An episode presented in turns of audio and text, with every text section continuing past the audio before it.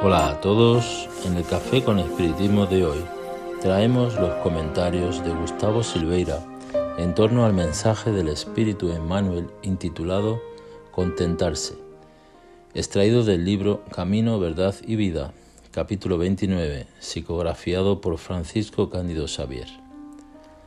El capítulo comienza por el siguiente mensaje de Pablo a los Filipenses 4:11. No digo esto por necesidad, sino porque ya he aprendido a contentarme con lo que tengo. Y Emmanuel comenta lo que sigue. El vértigo de la posesión avasalla a la mayoría de las criaturas en la tierra. La vida sencilla, condición de la felicidad relativa que el planeta puede ofrecer, ha sido olvidada por la mayoría de los hombres y mujeres un abrumador porcentaje de las súplicas terrestres no consigue avanzar más allá de su corto ámbito de origen. Se piden a Dios cosas absurdas y extrañas. Pocas personas se contentan con el material recibido para la solución de sus necesidades. Rarísimas piden tan solo el pan de cada día como símbolo de las adquisiciones indispensables. El hombre incoherente no busca saber si posee lo mínimo para vida eterna, porque está siempre ansioso para el máximo en las posibilidades transitorias. Generalmente permanece absorto por los intereses perecibles, insatisfecho, inquieto, bajo el tormento angustioso de la ambición desmedida.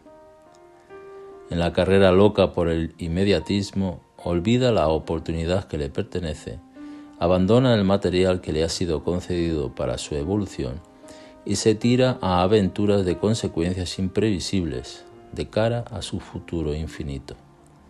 Si ya comprendes tus responsabilidades con Cristo, examina la esencia de tus deseos más íntimos.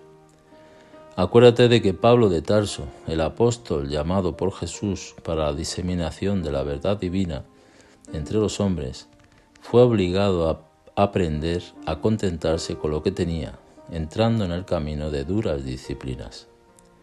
¿Estarás por un casual esperando a que alguien realice semejante aprendizaje por ti? Como vemos es un interesante mensaje de Manuel que nos ha hecho recordar la cuestión número 926 de El libro de los espíritus, cuando Allan Kardec hace la siguiente pregunta. ¿La civilización al crear nuevas necesidades no se convierte en una fuente de nuevas aflicciones?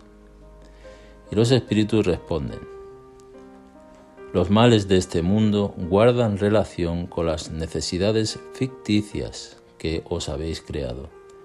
El que sabe poner límite a sus deseos y observa sin envidia lo que está por encima de su posición, se evitan muchos desengaños en esta vida. El más rico es el que tiene menos necesidades.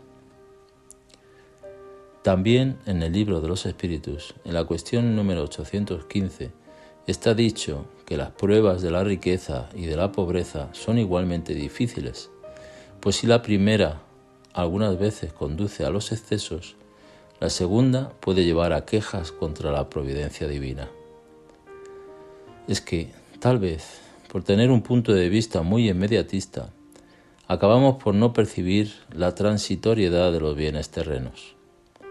Es necesario que sepamos buscar el equilibrio y aprender a no rebelarnos contra aquello que no tenemos.